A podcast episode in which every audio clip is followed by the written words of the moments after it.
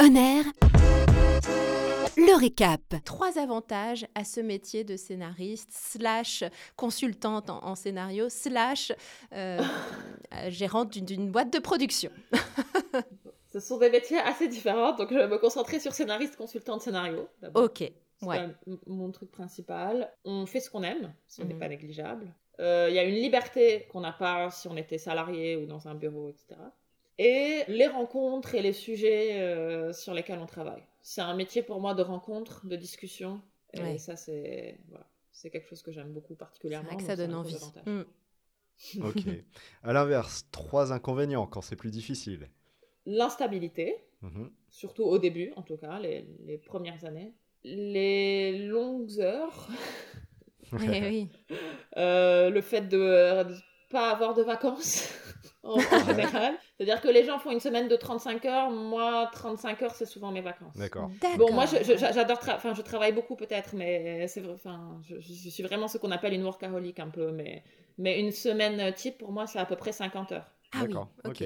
Alors, on, on, en a parlé, on en a touché deux mots, mais le salaire pour, euh, pour un scénario, ça dépend du projet Ça dépend, ça dépend du projet, ça dépend du producteur, ça dépend vraiment du profil. Ça peut. Enfin, il y a des gens, mais je, déconseille quiconque de faire ça. Mais je connais des gens qui ont vendu les droits de leur scénario à même pas 10 000 euros. C'est ridicule. Ok. Euh, parce que ça, c'est vraiment. C'est comme si tu travaillais pour. Euh, un centime par heure, quoi. C'est vraiment ridicule. mais non, en général, quand même, on est plutôt aux alentours. Pour un, pour un scénario, on est aux alentours de 30 000.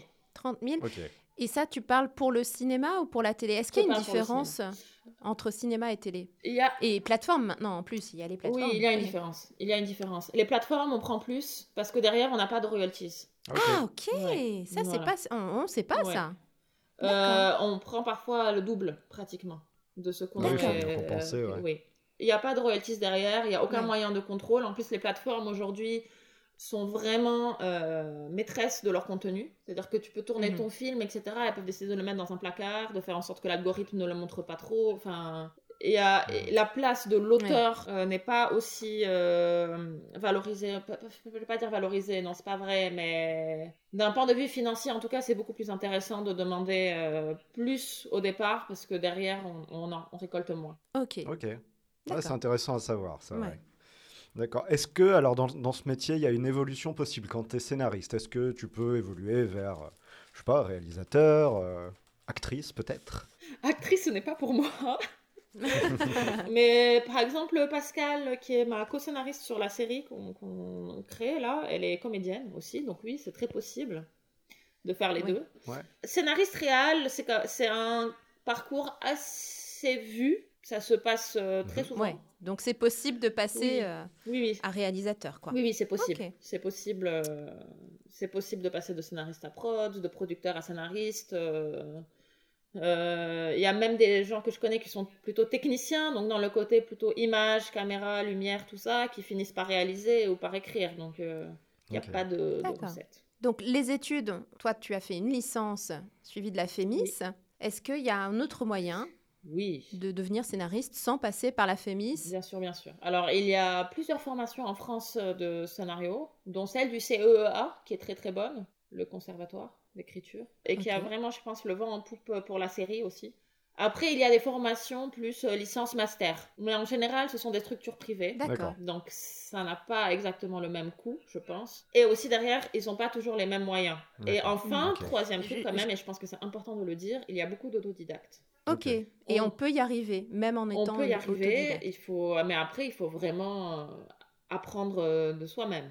Il faut vraiment lire les livres de dramaturgie, mhm. s'entraîner. C'est que l'entraînement qui fait qu'on apprend. En fait, on apprend en faisant dans ce, dans ce genre de métier. Mhm. Donc, c'est tout à fait possible.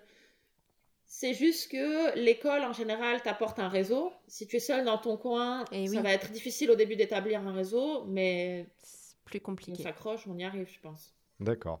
Selon toi, quel est le profil idéal pour faire euh, ce métier? Quelles sont les qualités qu'il faut avoir? Il faut être passionné, être patient, et je pense qu'il faut être empathique. Mhm. Parce que souvent, voilà. pour, pour, pouvoir décrire des pour personnages. pouvoir se mettre dans la tête d'un personnage, pour euh, l'écrire.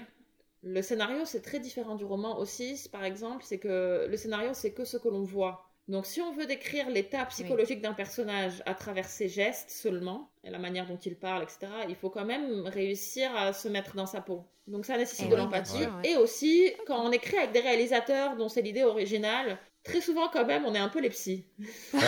donc, euh, ah, c'est intéressant ça. comme tu disais qu'il y avait un peu de soi dans chaque, dans chaque idée. Et puis à, à, contrario, les défauts éliminatoires. On ne peut pas être scénariste si... Si on n'est pas capable d'accepter la critique. Eh oui. Mhm. Parce que c'est beaucoup d'allers-retours. Un scénario en moyenne est réécrit, euh, je, je, je pense que ça doit être une, dizaine de fois. Ah oui. Si vraiment on apprend la moyenne. Donc c'est quand même beaucoup d'allers-retours où les gens vont te dire ça, ça marche pas, ça, ça marche. Donc il faut quand même euh, pouvoir encaisser la critique.